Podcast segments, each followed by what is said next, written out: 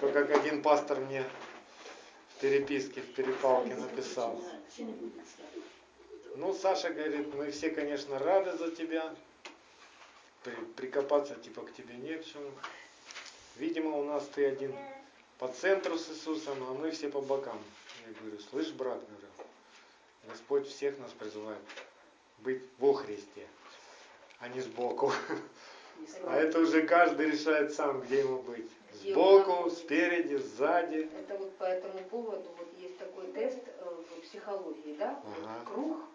И вот просят нарисовать, где ты находишься, да, вот в этом круге, где ты. Если рисуешь себя в центре, то ты сильный и уверенный человек, то есть твердый характером и так далее. А если ты рисуешь себя где-то вот с краю, то это очень неуверенный, очень скромный и так, да. Раз надо все равно в круге, то там... Все равно где-то надо себя нарисовать, такой, где ты себя ощущаешь. То же самое, да? Где ты себя ощущаешь в. Боге? В центре ты тех событий, которые происходят в нем, и то, чего хочет он. Да. Или ты где-то на окраине и там сметаешь Аминь. остатки, там Аминь. Крошки крошки. Почему еще многие верующие сегодня поклоняются Христу? Вместо того, чтобы во Христе поклоняться Богу. Потому что не поняли, не поняли еще, что Он принес, что Он явил, куда нас всех призвал. Он призвал нас, говорит, прибудьте во мне, я вас прибуду. Да? И если мы во Христе, то что мы делаем? Мы служим одному только Господу Богу. И Ему одному поклоняемся. Так ведь? Хорошо. Мы продолжаем с вами расти, мы продолжаем путь, которым однажды пошел Авраам, отец нашей веры, через которого мы все сделались наследниками обетований, да? И сегодня мы разглядим этот путь по шагам. Как этот путь проходит? В недельной главе Лех Леха, которая называется, которую мы на этой неделе смотрели, изучали, разбирались и молились. Она, в принципе, вся эта глава раскрывает вкратце э, весь путь Авраама. Как он менялся. Нет как бы таких прямых стихов. Тут изменилось сердце Авраама. Тут там вот это у него случилось. Тут вот это. Да. И знаете, по душе, по- по-человечески, да, по плотскому нашему человеку мы так устроены, что нам все хочется быстро, даром и бесплатно. Но так не получается. Тот, кто ищет быстрого такого легкого успеха, он, он все быстро и теряет. Помните, как Соломон писал, что наследство, захваченное поспешно, да, оно, не принесет пользы. И мы понимаем, что сердце человека, оно лукаво, оно крайне испорчено, и оно не быстро меняется. И вот как не быстро, давайте посмотрим на Авраама, как он шел, как менялось его сердце. Потому что он дан Богом нам в пример, да? Это первый еврей, это первый человек, это отец веры нашей. И мы а, становимся наследниками, если идем тем же путем, которым шел и Авраам. Вот как у него было, так и у нас. Вот посмотрите, Авраам, он ведь не родился евреем. Был язычником, он рос среди язычников, отец его язычник был. Он жил по законам языческим, но однажды услышал Бога, поверил ему и пошел за ним. И Бог назвал его евреем. То же самое происходит и с нами, с каждым. Я вам снова и снова напоминаю, что тот из нас, кто пошел за Богом, Бог его называет евреем. У нас еврейский Бог, и он через своих евреев написал всю вот эту книгу. Это еврейская книга, и она для евреев. Конечно же, ее может любой человек прочитать и положить на полку, и остаться язычником. Но тот человек, который, прочитывая эту книгу, начинает делать все то, что в ней написано, становится евреем. Думаю, я вас поздравляю еще раз, что вы стали евреями. И теперь вы вместо воскресения, как это во всем мире принято, в большинстве народов, теперь вы поступаете, как поступал Иешуа, по обыкновению своему, в день субботний, он приходил пред лицо Господа на поклонение и на то, чтобы изучать Тору. Вот и мы сегодня. В этом мы можем увидеть Машеха в нас, воскресшего. Итак, вся жизнь Авраама – это пример для нас, пример того узкого пути, на который мы встали, когда сказали, Боже, Тебе доверяю, жизнь мою, учи меня, исправь сердце мое, прости все мои грехи, научи меня отходить Твоими путями. Вот этот путь мы сейчас с вами разглядим, с чего он начинался. Он начинался с того, что Авраам услышал от Бога. Бытие, 12 глава, с 1 по 3 стих. И сказал Господь Аврааму, пойди из земли твоей, от родства твоего и из дома отца твоего в землю, который я укажу тебе, и я произведу от тебя великий народ, и благословлю тебя, и возвеличу имя твое, и будешь ты в благословении. Я благословлю благословляющих тебя, и злословящих тебя прокляну, и благословятся в тебе все племена земные. И нам так нравится вторая часть вот этого отрывка. Благословлю, произведу от тебя великий народ, будешь ты в благословении, возвеличу имя Твое. Ну, всем нравится. Мы созданы для славы Божией. Каждый человек. Нам это необходимо. Нам необходимо понимать и переживать, что мы на земле владычествовать должны. И нам надо все это восстанавливать, и Бог это восстанавливает в нашем сердце. Что такое владычествовать на земле? Это значит, тебе подчиняются все твари земные, небесные, подземные. Все подчиняется тебе. Погода подчиняется тебе. Дожди, ветры, солнце, все подчиняется тебе, да? Земля послушна тебе. Растения послушны тебе. Вот Бог хочет восстановить нас в этом во всем. Во всей вот этой силе, во всей полноте, которая была в Адаме и Еве, и которую они потеряли. Бог все это хочет восстановить. И вот он зовет Авраама, я приведу тебя в, эту, в это состояние. То слово, которое у нас здесь написано, что Господь сказал Аврааму, пойди,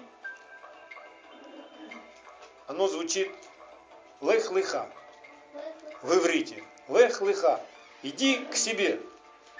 То есть, представляете, Бог как-то приходит к Аврааму утречком и говорит, Авраам, иди к себе.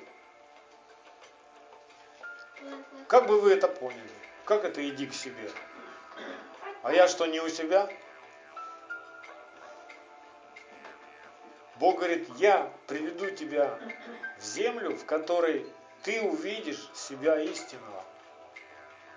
Пойдем со мной. И на этой дороге ты увидишь, какой ты на самом деле. Что в тебе так, а что в тебе не так. И когда мы начинаем свой путь за Богом, мы начинаем понимать, что у нас правильно, а что у нас неправильно. И по большей части в начале пути у нас все неправильно. Когда Авраам начал свой путь, в 12 главе, в 9 стихе, после всех обещаний, после разговора с Богом, после такого чудесного посещения, присутствия Божьего, что Авраам увидел? Авраам вдруг увидел, был голод в земле той. Ого! Как же так? Бог, ты только что мне сейчас наобещал, что все будет хорошо, а все начинается с голода? Почему все начинается с голода? Почему все начинается не с дворцов, не с миллионов долларов, Почему все так начинается? А Бог отвечает на этот вопрос во второзаконии. Восьмая глава, первые три стиха. Мы часто их вспоминаем. Где Господь говорит, все заповеди, которые я тебе даю, старайся их исполнять. Помните это, да? И помни весь путь, которым я буду тебя вести. И что я буду томить тебя голодом, чтобы узнать, что в сердце твоем. Будешь ли исполнять заповеди? Знаете, человеку, чтобы понять, ну, он точно решил идти за Богом или ему показалось, нужны испытания. Если ты поверил, что Бог дарит тебе спасение, то вера твоя должна пройти испытание. То есть сначала ты принимаешь дар веры. И потом эта вера, которую ты принял, которая твоя теперь, она должна быть испытана. Как в письмах апостола написано, дабы испытанная вера ваша. Вера это подарок. Ты его получил, а теперь Бог хочет посмотреть, будешь ты хранить этот подарок. Ты будешь сражаться за него. Или тебе все равно это? Ну, просто так. Ну, как пришло, так и ушло. Праведный верою жить будет. И тут Бог говорит, что я произведу от тебя великий народ. От меня? Скажите, каждый от меня? От меня? Да, Бог хочет произвести от тебя сильный народ. Ты скажешь, я же самый слабый. А как у пророка написано? И от самого слабого сильный народ. От малого тысячу. И от самого слабого сильный народ. Так Бог говорит? Или это я выдумал? Нет. Если ты самый слабый сегодня, то Бог говорит тебе, от тебя хочу произвести сильный народ. Что такое народ? Это люди. Это потомки твои. Где твой народ начинается? Он начинается у тебя в доме, на кухне. Это твои дети. Это детей, дети твоих детей. Вот это народ начинается. Это могут быть люди, которые вдруг каким-то образом появились в твоей жизни и слушают то, что ты рассказываешь. Вот это народ. И этот народ будет смотреть, куда идешь, куда ты идешь. В конце времен Господь сделает так, что всякий, кто идет путем Авраамова, однажды увидит, как 10 человек из других народов схватятся за его одежды и скажут, и мы с тобой пойдем. Приготовьтесь к этому. Придет такое время. Если вы сейчас, шаг за шагом, идете этот путь, то однажды мы будем видеть это, как 10 человек схватятся за каждого из нас и скажут, а ну-ка расскажи нам, как это ты так живешь? Что у нас беды, что у нас засухи, что у нас все рушится, а у тебя процветание, а у тебя все налаживается а ты радостный. Мы все в смятении, а ты спокоен. У нас всех непонятно что в душе, а у тебя шалом. Научи.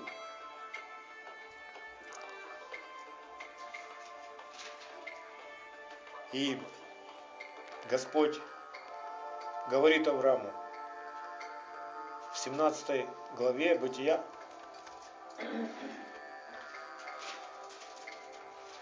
когда ему уже 99 лет, почти 100, да, Господь является Аврааму и говорит напрямую, я Бог всемогущий. Ходи предо мной. На иврите это хитхалех. Ходи пред моим лицом наступая на себя. И будь непорочен. И поставлю замет мой между мной и тобой, и весьма-весьма размножу тебя. И вот здесь самое интересное. Четвертый стих. Я, вот завет мой с тобой. Давайте вслух скажем. Я, вот завет мой с тобой. Вы видите, как все просто оказывается? Если ты что-то добавишь к этому я, или убавишь, это уже будет не завет. И мы сегодня видим печальную картину современного христианства, которая говорит, эту часть книги мы уже, нам она не нужна. Это Ветхий Завет, это было для евреев, это было давно, теперь Новый Завет, и не нужен нам закон. И не нужны нам эти заповеди. Разве это уже будет являться заветом? Нет. Разве Бог отказался от своих слов, от своих заповедей? Нет. Разве Он где-то отменил свой закон? Нет. Поэтому все кроется вот в этом простота вся в Машехе. Я, вот завет мой с тобой. В это я входит все, что сказал Бог от начала и до конца. Он вчера и сегодня и во веки тот же. И он не меняется. Вот что входит в это я. Если что-то попытаться изменить, это уже будет нарушение завета. Бог верен в своем слове. Он следит, чтобы его слово исполнилось. Он следит за тем, что если ты послушен ему, делаешь все, что он тебе говорит делать, то по завету он говорит, я буду твоим Богом. Что это значит? Я буду твоим Богом. А это значит, что он будет покрывать тебя, миловать тебя, прощать тебя, учить тебя, исправлять тебя, обрезать, наделять тебя силой, возвеличивать имя твое, делать тебя головою, а не хвостом, и делать тебя светом всем народам. Вот что это значит. И так он дальше продолжает Аврааму говорить. Поставлю завет мой между мною и тобою, между потомками твоими после тебя в роды их. Завет вечный, не ветхий, не новый, вечный в том, что я буду Богом твоим и потомкам твоих после тебя. И дам тебе и потомкам твоим после тебя землю, по которой ты странствуешь, всю землю ханаанскую, во владение вечное, и буду им Богом. Что означает вот это «я дам тебе землю»? Просто выделить тебе несколько квадратных километров? Или что это? Здесь говорится о том, что Бог возвратит тебе владычество. И всякое место, на которое ступит нога твоя, там ты будешь владычествовать. Вот о чем здесь Бог говорит. Как это будет происходить? Если ты, если в тебе живет Его Слово, то Его Слово, оно над всей землей. Ты скажешь, ну я такой маленький, я такой незначительный. Скажу тебе одну еврейскую мудрость. Сколько квадратных километров территории находится под самой маленькой звездой? Земли сколько? Вся Земля. Много. Какой бы маленькой звездочка ни была, она выше, она над землей, и вся земля под ней. Ты скажешь, ну я такой маленький, я еще так мало знаю, у меня мало силы. Если ты держишься за Господа и чуть-чуть сияешь даже, исполняя Его заповеди, исполняя Его Слово, вся земля уже принадлежит тебе. Потому что мы как светило в этом мире. Аминь. Бог хочет нас поднять над землей, а не приземлить нас и сравнять нас с землей. Поднять нас, чтобы небесное господствовало на земле. И сейчас Его Слово Небесное, если оно господствует в твоем сердце, вот это оно и есть. Небесное на земле. Многим просто сразу рассказали сказку, что вот мы немножко здесь помучаемся на земле, а потом Бог поднимет нас, и мы будем сидеть на облачках. И кататься там будем. И отдыхать будем там на облачках. Неправильно понимают Писание. Бог всегда хотел, чтобы на земле было, как на небе. Землю Он дал человеку и сказал, человек, я хочу, чтобы на земле было, как на небе у меня. И Бог от этого не отрекался никогда. И поэтому вот именно это должно произойти. Что небесное в нас, которое, оно будет ходить по земле и господствовать, и владычествовать. И через это все спасутся. Кому могут принадлежать, кроме Авраама, все те обетования, которые Бог обещает. Помните, Он говорит, что тебе и потомкам твоим завет. Если ты в завете с Богом, у твоих потомков появляется шанс тоже быть в завете с Богом. А если ты не в завете? Потомки могут потерять такой шанс. Поэтому, если ты хранишь завет лично, Бог позаботится как привести всех твоих потомков в завет с ним? Он сам будет. Он говорит, я сделаю. Я так сделаю, я так устрою, что все потомки твои, они придут. Поэтому храните себя в завете. Храните этот завет. Сражайтесь, чтобы не забывать, не нарушать этот завет. Будьте вот как та невеста, которая, у которой вот только один жених и все. И больше ничем ее не обманешь и не соблазнишь. Никаким другим женихом. И она хранит себя в верности до самого брака. До, самого, до самой свадьбы. Вот так в нашем сердце должно быть. В отношении к Богу, в отношении к Его заповедям. Как бы тебе тяжело сейчас не было, весь мир сходит с ума. Все твои близкие могут смеяться над тобой и говорить, эй, посмотри, Большинство людей вот как живут. Что ты выдумал? Какая суббота? Смотри, все воскресенья. Так было и в одни Ноя. Только один Ной со своим семейством делал угодное Богу. Все остальные думали, что они правы. И что с ними случилось? Они все погибли. Да. Поэтому не смотрите на большинство, смотрите на то, что соответствует Слову Божьему. Об остальном позаботится Бог. Я знаю, что наша душа, она ранима. И нам тревожно и больно, когда ты один, как белая ворона. Из тебя смеются, и друзья предают тебя. И близкие твои от, от тебя отворачиваются. Но если мы не изможем, как Авраам, он не изнемогал вере, да? сверх надежды остался верен. Даже до смерти. Мы увидим всю славу.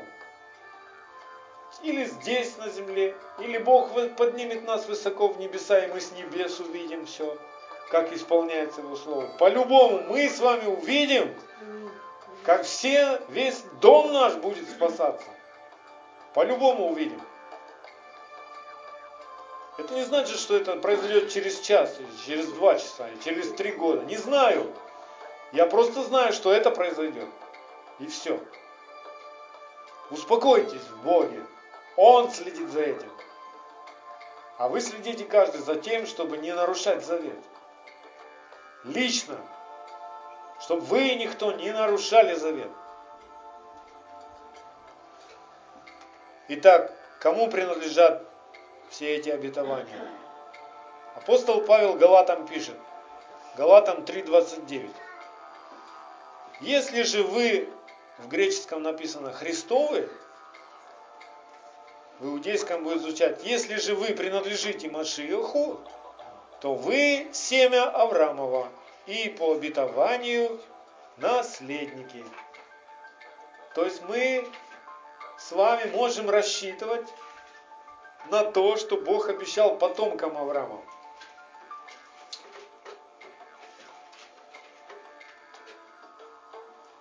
А если я стесняюсь называться евреем? Авраам еврей, Да, первый самый. и я его наследник, да? А если я стесняюсь быть евреем, я могу рассчитывать на обетование? Нет, потому что только Израилю принадлежат все обетования, богослужение, завет, только одному народу принадлежит. Поэтому не стесняйтесь. Пусть смеются те гордые и глупые люди, а мы успокоимся в Господе. Однажды они поймут. Знаете, тому большинству, которое еще не понимает сейчас, нужен кто-то, кто бы светился. Вот будьте тем, кто будет светиться для них. Это непросто. Это надо быть смелым. Это надо не жить и ориентируясь на большинство. Вот как большинство, так и я. Если ты так еще ориентируешься, это стадный инстинкт, природный, животный. И Бог хочет обрезать этот инстинкт. Смотри на то, чтобы твое сердце было одно с тем, что говорит Бог. Чтобы твои поступки, твоя речь, твои действия были одно с тем, что говорит Бог. Что Бог Якову говорит? Смотрите, Авраам остается верным до своей смерти Богу, да? Авраам хранит завет. И что слышит Яков? Это уже потомок Авраама, да? Что Якову Бог приходит тоже напрямую и говорит, Яков, это Бытие 26, с 3 по 5 стих. Немножко вперед забежим. Яков потомок Авраама. И Бог ему говорит, странствуй по всей земле, я буду с тобою и благословлю тебя.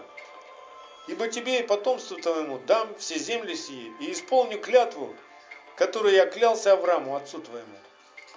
Умножу потомство твое, как звезды небесные, и дам потомству твоему все земли эти.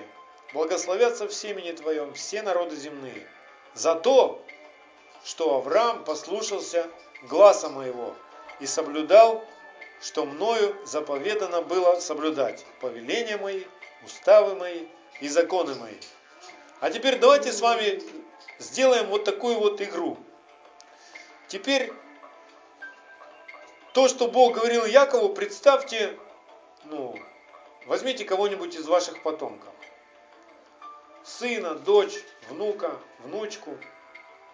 Вот представьте, что однажды к вашему потомку, конкретно вот, возьмите там имя какое-нибудь себе в разуме. К нему приходит Бог и говорит, странствуй по всей земле, я буду с тобою, благословлю тебя, ибо тебе потомству твоему дам все земли эти, и исполню клятву, которую я клялся. Теперь поставьте свое имя. Который клялся Кире, который клялся Анатолию, который клялся Лиле, который клялся Галине Федоровне. Умножу потомство твое, как звезды небесные, и дам потомству твоему все земли, благословятся в семени твоем все народы земные. За то, что Галина Федоровна слушалась гласа моего и соблюдал что мною заповедано было соблюдать? Повеления мои, уставы мои и законы мои. Потрясающе, да? Так вот мы с вами идем этим же путем. И однажды наши потомки могут пережить вот это, то, что переживал Яков.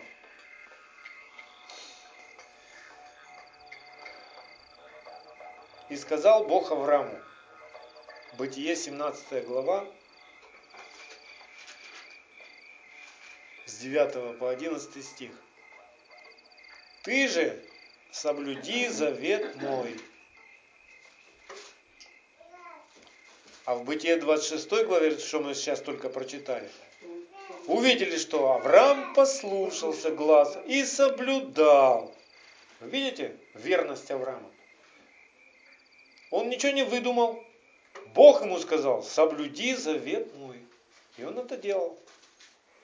И научил так детей своих, ты и потомки твои после тебя в роды их. Этот завет мой, который вы должны соблюдать между мною и между вами, между потомками твоими после тебя в роды их. Да будет у вас обрезан весь мужеский пол. Обрезывайте крайнюю плоть вашу. И это будет знамением завета между мною и вами. Мы с вами эту тему уже несколько раз затрагивали. И я просто хочу напомнить, о чем здесь идет речь. Здесь речь идет не просто о кусочке кожи с тела человека. Потому что Бог имеет в виду вообще отношения каждого из нас с Ним. Это не значит, что только мужчина может заключить завет с Богом. И женщина может заключить завет с Богом. Аминь. А что же обрезать надо? Здесь стоит в иврите слово орла. Надо обрезывать орла. А орла на наш язык переводится как дикое, животное, буйное начало, необузданная плоть. Вот что нужно обрезывать. Сердце нужно обрезывать от этой природы земной. И во второзаконии через Моисея Бог расшифровывает то, что он рассказал Аврааму. Второзаконие 10 глава 16 стих. Итак, обрежьте крайнюю плоть сердца вашего, и не будете впредь жестоковыны. Многие верующие, даже в Израиле, не до конца понимают, что же говорил Бог Аврааму. И думают до сих пор, что если я отрежу кусочек кожи, то у меня завет с Богом. Нет. Если ты обрежешь сердце, тогда у тебя завет с Богом. А кусочек кожи можешь обрезать можешь не обрезать, как тебе нравится. Бог смотрит на сердце. Если сердце твое не обрезано, то ты хоть уши себе обрежь, хоть все, что у тебя болтается, обрежь, ты не будешь в завете. То, что Бог заповедал э, на восьмой день приносить младенцев мужеского пола пред его лицо на восьмой день после их рождения и обрезать их на восьмой день, это как пророческий символ, пророческая традиция, что когда это делал отец в храм, приносил младенца, его там мужеского пола, его обрезали, и он молился в этот, в этот момент и обещал Богу, что Бог, я научу моего сына ходить путем Авраамовым, наступая на себя и быть непорочным. Это символический был обряд. Это не значит, что если у маленького ребенка отрезали кусочек кожи, все, он в завете автоматически как бы. Я вам скажу, каждому ребенку, когда он становится уже взрослым, ему каждому надо войти в этот завет и иметь личные отношения с Богом. Каждому. И Яков и Исаак, они не попали автоматически в завет. У них были свои разборки с Богом. Вы помните, как Яков аж хромать начал? Так у него завет заключался.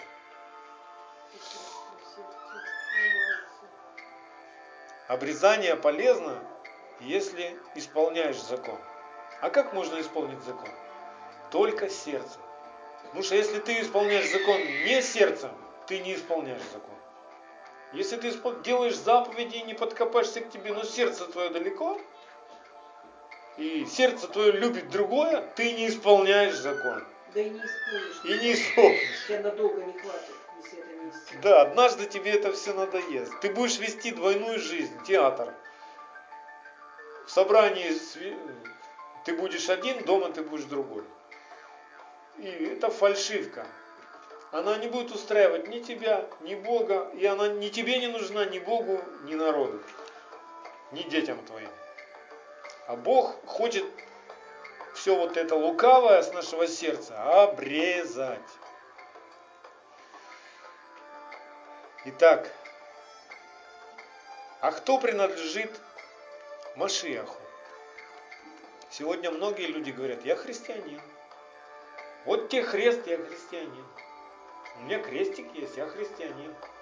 Меня мама с папой в детстве в церковь носили. Меня крестили, я христианин. Достаточно ли такого как бы, ответа, что если у меня висит крестик, то я христианин? Если меня в детстве приносили в храм и поп окунал меня в воду, то я уже христианин. Нет ведь? Кто принадлежит Машеху? Галатам 5.24. Но те, которые принадлежат Машеху, распяли плоть со страстями и похотями. Вот кто Христовый, кто живет как Христос, кто учится и поступает так же, как поступал Христос. Если мы искренне и честно посмотрим на сегодняшнее христианство в большинстве, то оно как будто ослепло и забыло, что Бог от начала и в конце книги говорит, не добавляй ничего, не убавляй ничего из того, что я сказал. Если ты что-то добавишь или убавишь, у тебя отнимется участие в жизни вечной. А мы сегодня видим, как убавлена половина Писания, больше половины Писания. Говорят, нам теперь это не надо.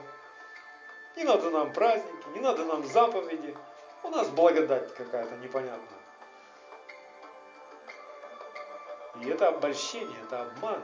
Люди обманываются сами, обманывают других.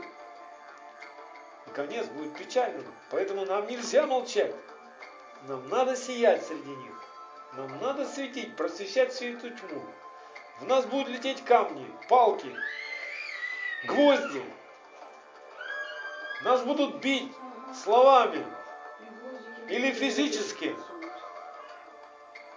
Но если мы праведные, нам нельзя молчать, потому что мы пророки, возвещающие из наших уст, что должно быть?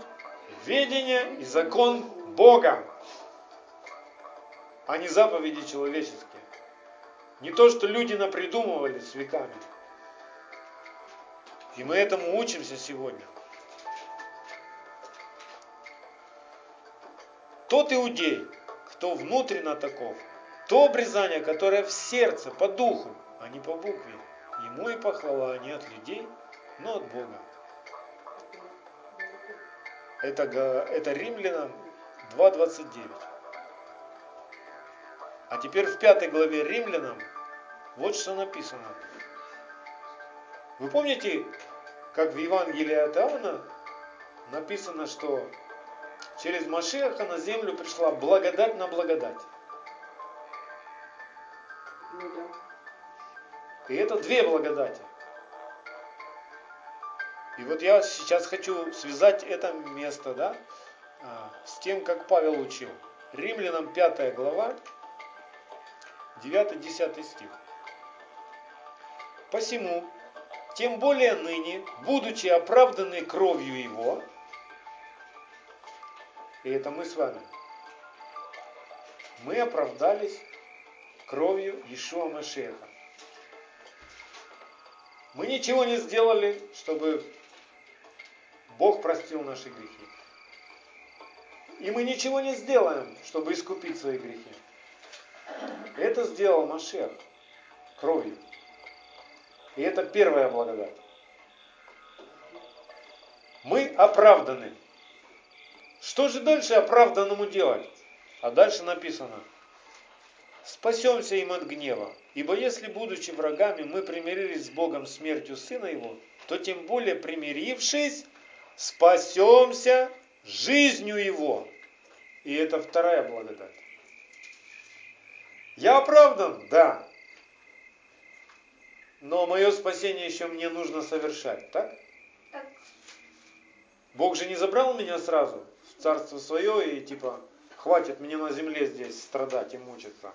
Нет. И побеждать, и разбираться с собой, и умершлять дела плотские, все. Я одним махом раз, и все, и я уже в Машехе, да?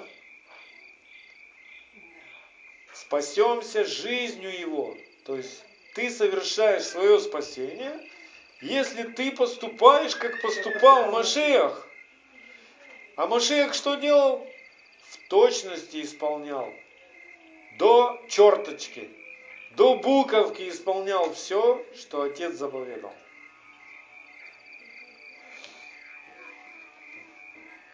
Бог даровал нам свой закон как наследие вечное. Не для того, чтобы мы оправдывались перед Богом, а для того, чтобы мы могли выразить свою любовь и послушание Богу. Оправданы мы даром, нет дел. Я ничего не сделал, чтобы быть оправданным. И ничего не смогу сделать, чтобы Бог меня оправдал. Бог подарил мне оправдание через мою веру. Я поверил, что Ишуа Машех расплатился за мои грехи. Все. Скажите, я вспотел? Сколько часов прошло? Это миг. Я поверил и все. В этот момент я стал праведным.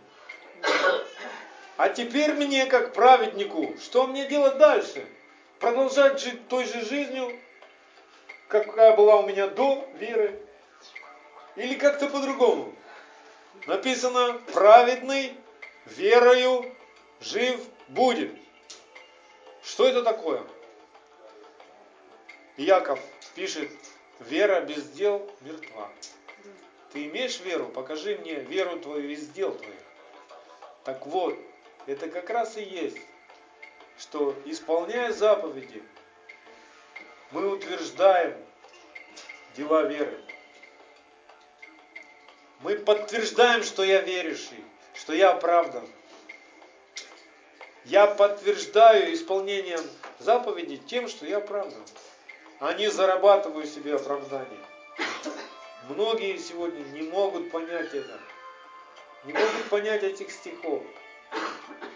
Не могут применить это к себе и говорят, мы делами закона не оправдываемся. Аминь. Оправдываемся мы только верой. Но почему-то делают вывод из этого, что ну, закон больше не нужен. Раз мы не оправдываемся, раз мы оправдаемся даром, зачем нам закон? А закон нам нужен, чтобы, чтобы выразить свое послушание Богу, что ты праведен. Это тебя отличает от всего остального мира, что праведник живет по заповедям, а не как раньше жил своевольно. Хорошо. Давайте посмотрим, что вменилось Аврааму в праведность. Бытие 15.6 написано, Авраам поверил Господу, и он вменил это в праведность.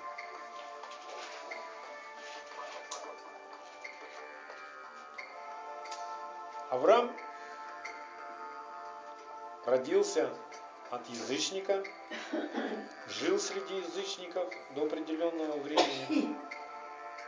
И культура того общества, они поклонялись разным богам, и они верили в судьбу по звездам. Том обществе было много звездочетов, они составляли гороскопы свои. Кстати, до сих пор такое присутствует, и мы видим, то в газете напечатаны гороскопы, то по телевизору говорят гороскопы какие-то, то говорят, что вот наступает год тигра или козла там, или еще какого-то. Что кто родился под такой звездой, то вот ему ждет вот такое, вот такое. То есть лепят тебе судьбу. Так же жил и Авраам. Звезды и те толкования предрекли ему, что у него не будет детей. И он таким вот и жил, он жил с этой печалью. И об этом же и поговорил с Богом. Говорит, ну вот Бог, ты говоришь, что завет со мной заключишь. А у меня потомков-то нет. А Бог говорит, посмотри на звезды. Вот столько будет у тебя потомков. Не звезды начертали, начертали твою судьбу. Я творю твою судьбу. И Авраам поверил. И вот такая вера вменилась Аврааму в праведность. Понимаете, в сердце человека должно сломиться вот это вот ну, упование на что-то другое. Упование на, ту, на то, что тебе цыганка нагадала. Упование на то, что там гороскопы говорят. Упование на то, что я считаю. Упование на то, что большинство считает. Как только в твоем сердце придет упование единственное на то, что сказал Бог, вот это вот нравится Богу, и Он это меняет праведность. Он говорит, правильно, правильно человек. Вот так вот надо мне доверять. Вот что такое праведность. Бог говорит, Авраам, мне нравится, что ты так доверился мне. Это праведность. Это правильно. Я как бы разжевываю, расшифровываю вам. Если ты так веришь Богу, как верит Авраам, это праведность. Ты оправдан. И это не того, что ты там вспотел или потрудился или что-то сделал. Это даром приходит. Вот просто поверил, все. Это ни денег не стоит никаких. Это невозможно измерить никакими богатствами.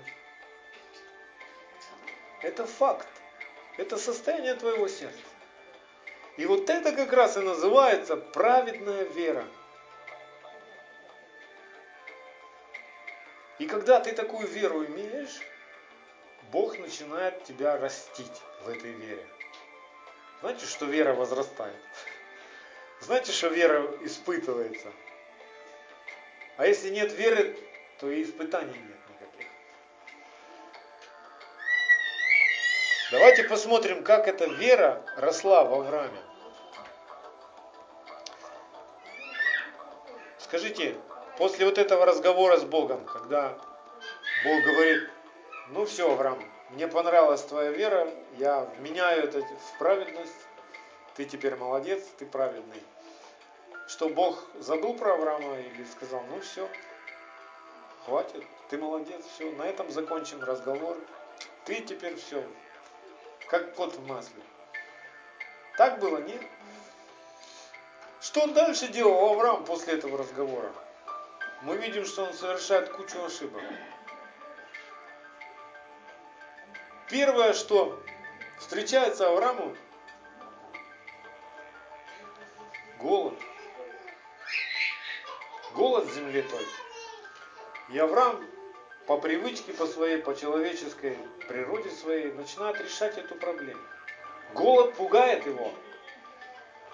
И он смотрит, ага, по новостям передали по ТСН, в Египте есть что кушать. Пойду, пойду-ка я в Египет. И пошел в Египет. А там все зеленое, все красивое.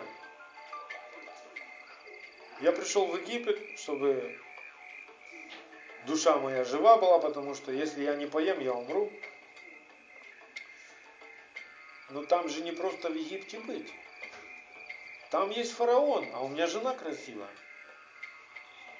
Если увидят мою жену красивую, убьют меня. И чтобы было хорошо мне, приходит царь и говорит, царь, слышь, давай такой ход конем сделаем.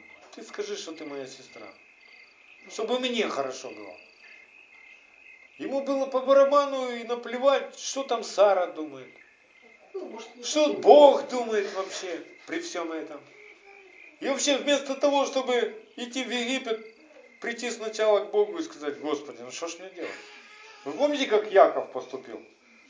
Хотя у него Тот же самый сценарий был, когда он, встретившись с Богом, поговорил, и тоже был голод. Что делал Яков?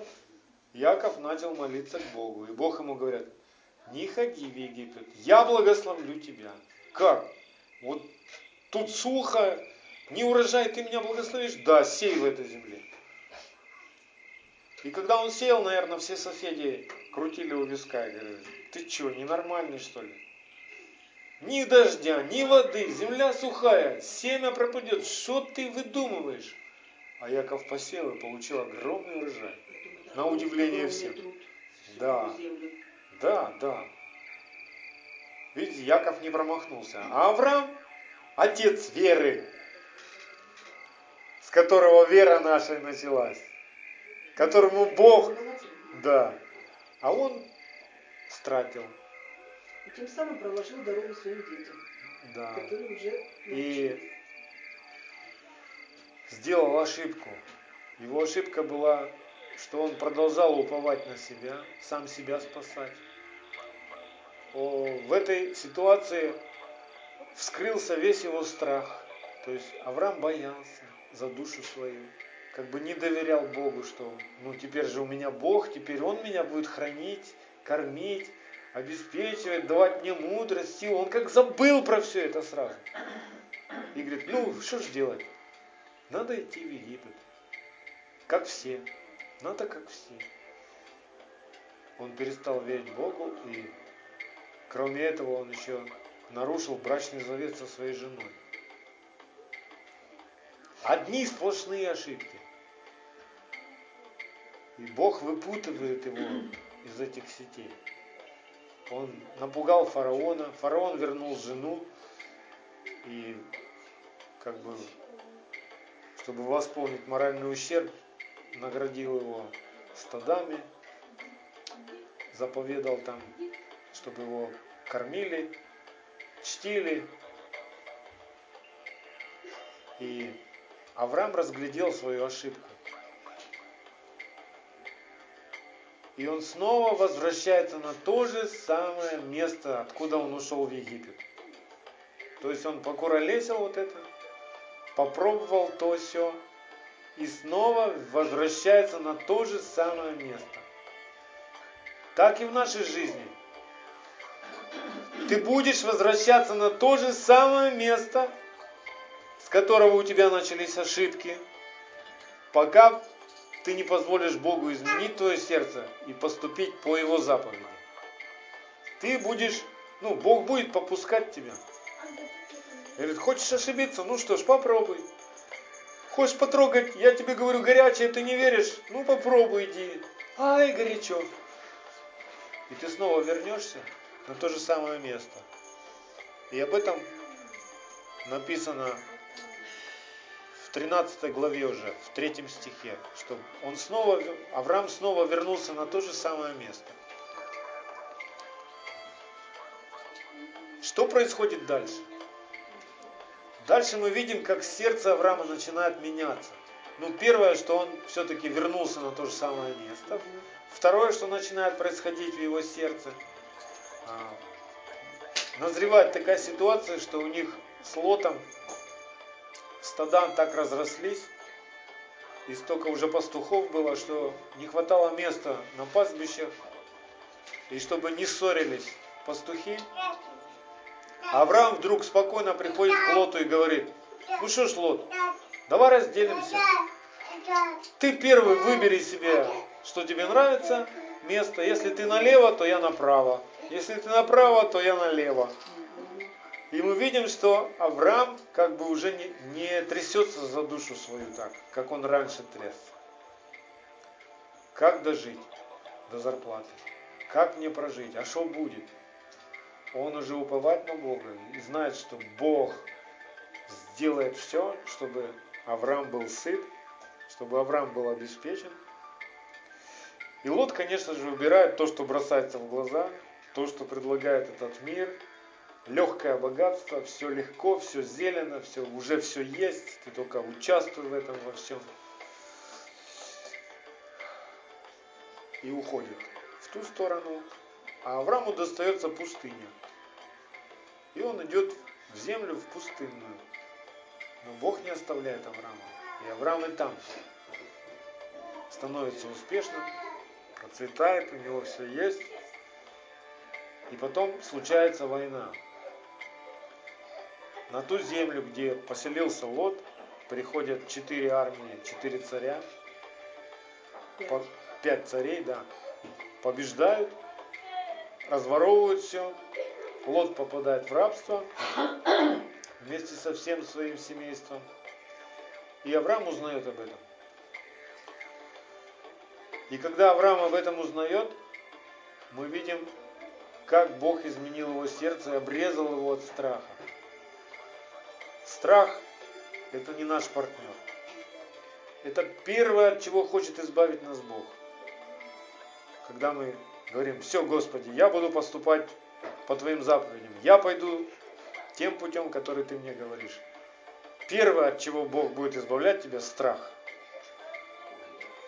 Страх за свою шкуру, страх за свою душу, страх, как мне прожить, страх, как мне прокормиться, страха, что подумают другие люди. Вот от всех этих страхов Бог избавит. Потому что если ты не позволишь Богу обрезать сердце от страха, ты дальше никуда не пойдешь. То есть дальше нет смысла идти. Впереди ждут великие дела, великие приключения. И ты со своим страхом дальше не пройдешь. Поэтому Бог будет вводить тебя в такие обстоятельства, будет томить тебя голодом, как во второзаконии написано, восьмая глава, помните? Помни все дни, весь путь, которым я ввел тебя, да? В землю. Как томил тебя голодом, чтобы испытать, что в сердце твоем. Ты веришь мне только когда у тебя все хорошо? Или ты веришь мне во всякое время? Выглядит все как бы на издевательство какое-то, да? Бог, я поверил тебе. Ну хорошо, вот тебе голод. Ты что, издеваешься надо мной? Я ж твой сын. Ты же сказал, что ты меня любишь. Ты же сказал, что ты меня... Да, я тебя люблю. Да, я тебя прокормлю. Но я ж не знаю, что делать. Я знаю. И вот когда ты так можешь успокоиться, карманах пусто, в холодильнике ничего, но я верю Богу, который ведет меня. И я спокоен. Я удаляю от себя все страхи, все вот эти мысли. Я на Него уповаю. Да, я не знаю, что мне делать, но я знаю, что Он знает. О, вот это и есть праведная вера, в которой ты будешь жив, в которой ты все преодолеешь. Все препятствия. Будут в твоей жизни, на твоем пути всегда такие ситуации, когда ты не будешь знать, что тебе делать. Но у тебя есть Бог. И если ты веришь Ему, Он проведет тебя. Без твоего участия мозгового. Вы знаете, что упование это ну, без твоего участия как бы. Тебе надо пройти что-то, Ну, пережить без ну, твоего А участия. А что я могу сделать? Ничего. Но я тебя проведу. Хорошо. Вот это и есть праведная вера. Бог как бы в таких приключениях проверяет наше сердце. А буду ли я ему верить?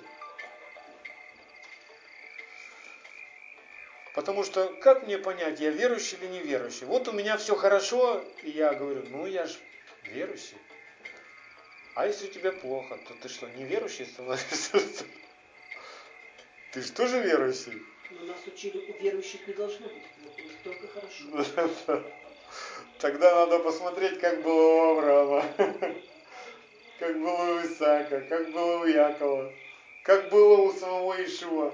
Но до сих пор считают люди, что твоя правед... ну, то, то, что ты правильно идешь, оно Всё. оценивается в том, что ты со всех сторон- есть со деньги. благословенный. Да, одежда, хлеб. у тебя все хорошо. Все. Да. Итак, на все вот это вот, и вот Авраам, да, он узнает о том, что Лот в плену, и к нему приходит нечеловеческая, будем говорить, нелогичная вообще стратегия. У Авраама отряд из всего 318 воинов, а там 5 армий. Ну, если взять, что в армии, а за армию считалось ну, человек 400, 300, ну, по самым меньшим меркам, это уже армия, да? То представьте, в пять раз силы противника превосходили те, то воинство, которое было у Авраама. И тем не менее, Авраам что делает? Бросается в погоню, догоняет их всех, разбирается со всеми с ними сурово, отвоевывает все награбленное, отвоевывает лота и сам находится в страхе.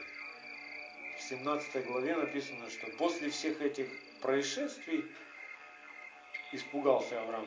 То есть Бог пришел к нему и говорит, Авраам, не бойся. Вроде бы, что тут бояться, победа такая, да? А Авраам испугался. Как? Ум его не понимал. Как можно было с 318 воинами победить пять армий? Как? Это необъяснимо. Вы знаете, что многие военные стратеги, специалисты до сих пор не могут понять, как победил Израиль в шестидневной войне. Не могут понять. Ни оружия, ни людей. Не было у Израиля ни оружия, ни, ни солдат, ни армии, ничего не было. Вот по типу, как у нас сейчас на Украине. Ни, на, ни армии нет, ни вооружения толком, ничего. Родина. Да. Но дух только горит. Вот так в Израиле, да? И армии окружили, просто ополчились вокруг маленького государства. И за шесть дней, это будем говорить, непонятно из чего состоящая армия побеждает. Все армии, которые выступили, многочисленные, вооруженные до зубов. Вот так было и у Авраама. И Авраам испугался. Он испугался, увидев ту силу, ту величие, ту славу, которую Бог проявил через него. Он понял, что с кем он имеет дело. И Бог говорит, не бойся, Авраам, так теперь будет все время. Я буду превосходить твое разумение, Авраам, всегда. То, чего ты не понимаешь, то, чего ты не можешь высчитать, сосчитать, я буду делать. Ты будешь говорить, а я не, а я не знаю, что делать. А я буду говорить, я знаю. Уповай на меня. Держись крепко за меня. Я проведу тебя. Я сделаю от тебя, произведу целый народ.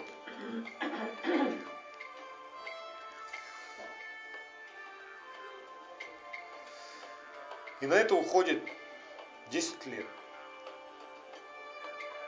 Мы с вами иногда начинаем панику поднимать внутри, душа наша начинает колыхаться.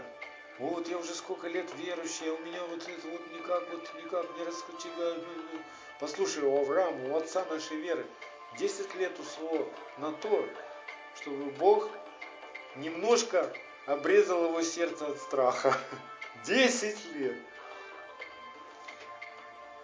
И Бог заключает завет с Авраамом, обещает произвести от него народ, меняет праведность в праведность веру Авраама. И что после этого опять у Авраама?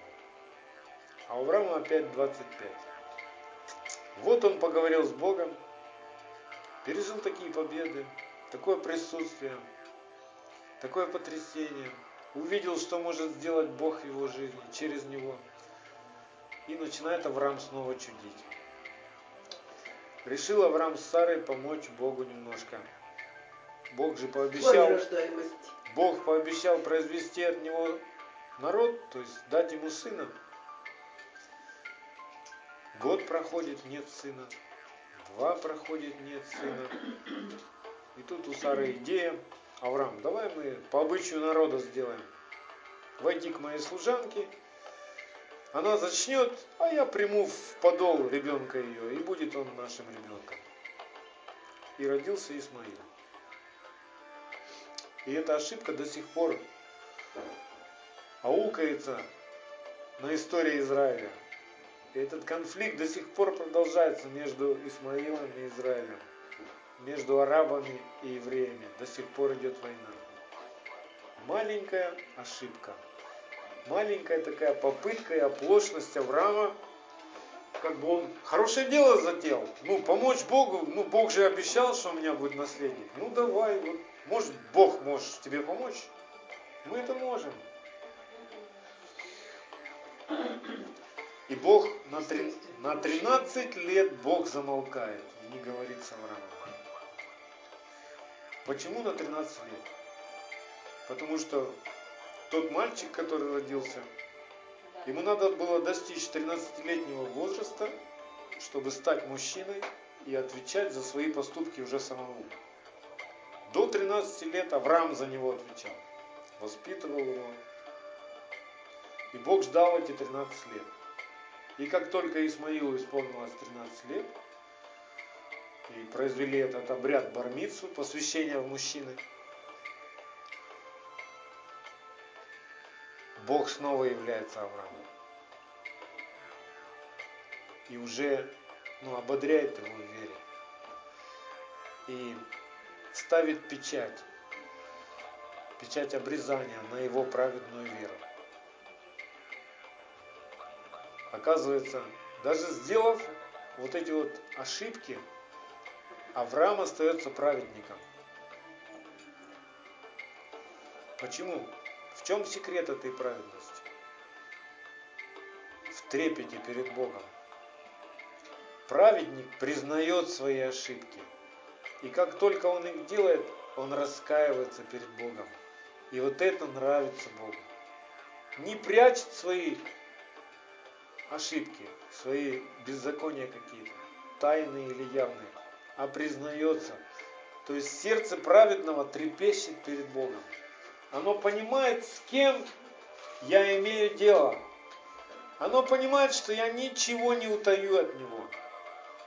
И оно сокрушается. Давид был муж по сердцу Божьему. Были ошибки у Давида? Кто помнит, у Давида были ошибки? Конечно. Да еще какие? Но перестал ли он быть мужем по сердцу Божьему? Нет. Почему? Потому что он был праведник. Он правильно стоял перед Богом. И что это такое правильно быть перед Богом? Если я ошибся, я признаю. Я ошибся, Господи. Вот так-то и так-то. Вот не знаю, что со мной такое произошло. Но я не хочу больше так. Научи меня.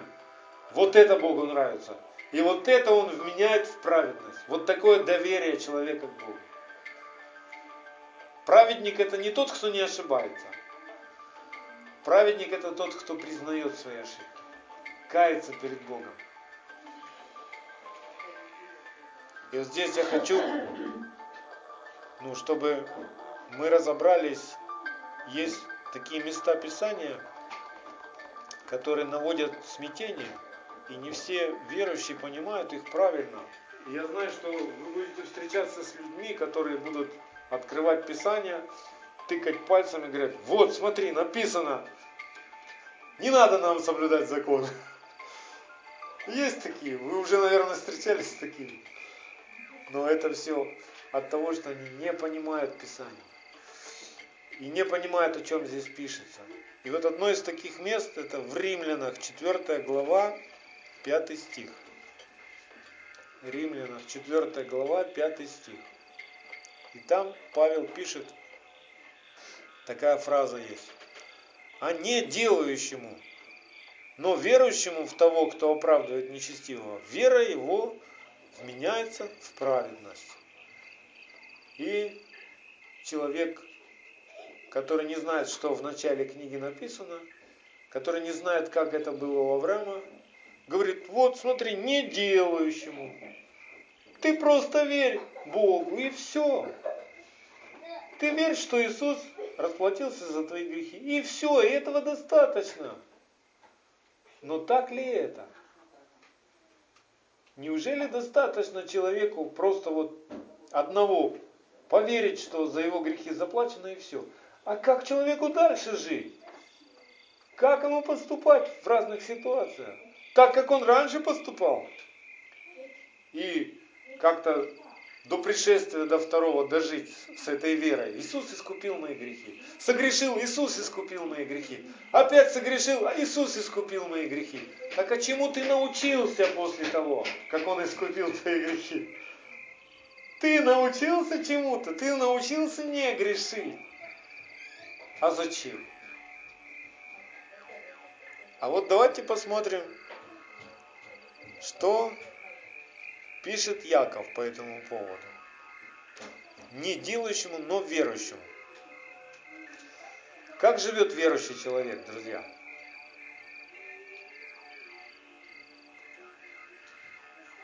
Мы видим веру человека в его поступках, так? Яков об этом пишет, что вера без дел мертва. Ты веришь? Покажи мне веру свою из дел своих. Твои дела будут говорить о твоей вере. Если ты говоришь, что Бог оправдал тебя, и после этого ты творишь беззаконие, означает ли это, что ты можешь рассчитывать на спасение? Ну, я ж, Бог меня оправдал, все. И будет оправдывать меня до второго пришествия. Как бы так удобно звучит, да? Ничему не надо учиться. Греши себе, Бог оправдает тебя. Это радостная весть для всего мира. Но это печальная картина. Не этому, не к этому Бог призывает нас. Бог хочет, чтобы мы пребывали во Христе, в Машехе. То есть жили как Машех. Так ведь Он нас призвал куда? Пребывать в Машехе. Машех творил беззаконие? Нет. Наш путь в Машехе начинается с оправдания. Это просто первый шаг. Но за ним идет второй шаг – послушание заповеди. Мы учимся любить Бога, мы учимся любить ближних, мы учимся любить самого себя. А как это происходит? Исполняя заповеди. Из того узнаем мы, что любим ближнего своего, если исполняем заповеди. Так ведь? Давайте посмотрим теперь, что пророк пишет. Пророк, в книге пророков. Иезекииль. Иезекииль, 18 глава.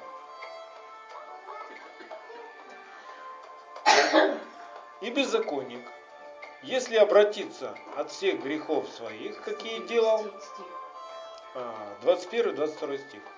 Иезекииль, 18 глава, 21-22 стих.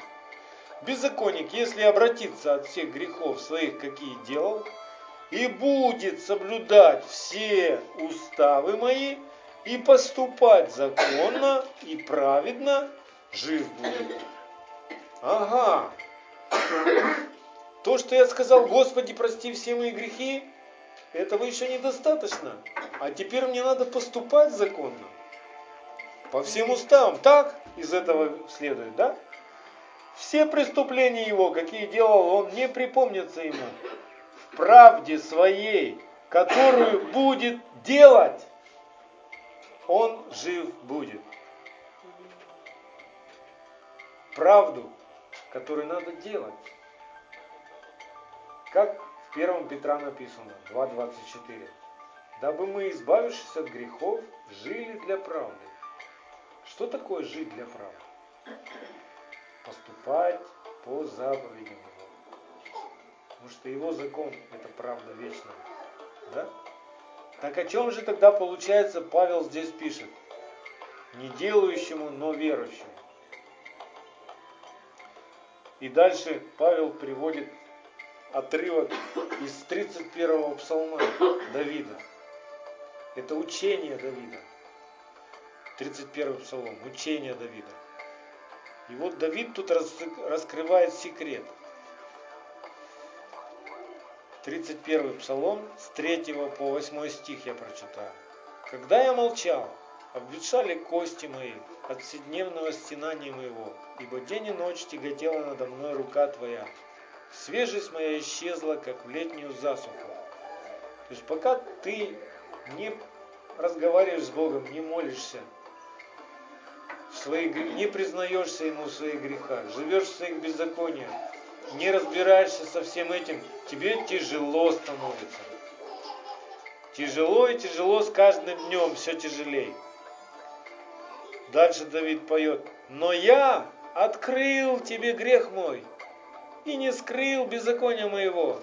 Я сказал, исповедуй Господу преступления мои, и ты снял с меня вину греха моего. Или можно написать, и ты оправдал меня. Скажите, что сделал Давид? Он начал ходить в церковь, он начал читать Писание. Что он сделал, чтобы оправдаться? Ничего. Он решил в сердце своем открыть ну, тайны свои, слезы свои Богу. Он понял, что без Бога он беззаконие. Ему будет тяжело, еще тяжелее дальше. Он понял это. И вот этот момент как раз и называется праведной верой. Это дар, это подарок. Это не то, что человек может заработать, потрудившись. Оправдание мы получаем даром. А вот уже дальше оправданные. Мы подтверждаем это оправдание тем, что поступаем по заповедям, исполняем закон, выражаем свою любовь к Богу, как сын. Понимаете? И многих верующих просто ну, клинит на этом месте. Они как, как покрывало лежит. И они заучили этот лозунг. Мы не оправдываемся делами закона. Типа, закон нам теперь больше не нужен. Делает вывод такой странный из того, что мы не оправдываемся законом, значит закон не нужен. Но это чушь, это ложь. Оправдываемся мы верой, даром, а закон нам дан для послушания, для выражения своей любви к Богу, для подтверждения того, что теперь я праведник, и я теперь живу по-другому. Я оставил свои беззакония, и теперь я поступаю законно. Вот это надо людям разъяснять сегодня. Для чего нам закон? Не для того, чтобы оправдаться перед Богом. Мы никогда себя не оправдаем. Оправдываемся мы даром, верою, ничего не сделав для этого. А вот дальше живем как праведники, исполняя заповеди. И вот это как раз это секрет праведной веры, которая была у Авраама, которая понравилась Богу, такая вера, такое сердце. Авраам он говорит, Авраам, ты нравишься мне, ты искренний передо мной, ты понимаешь, ну, ты видишь, что ты не прав, и ты признаешься в этом передо мной, и ты прибегаешь ко мне, ты ждешь меня, ты жаждешь меня, мне это нравится. Я вменяю тебе это в праведность. Все. А дальше уже, будучи оправданы, мы уже не можем жить как прежде. Мы уже живем по-другому. Мы слушаемся, Бог сказал так делать, мы делаем. Все. Это как подтверждение того, что мы оправданы.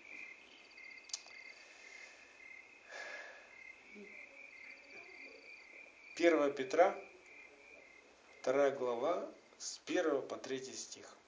Итак, отложив всякую злобу, и всякое коварство, и лицемерие, и зависть, и всякое злословие, как новорожденные младенцы, возлюбите чистое словесное молоко, дабы от него возрасти вам во спасение.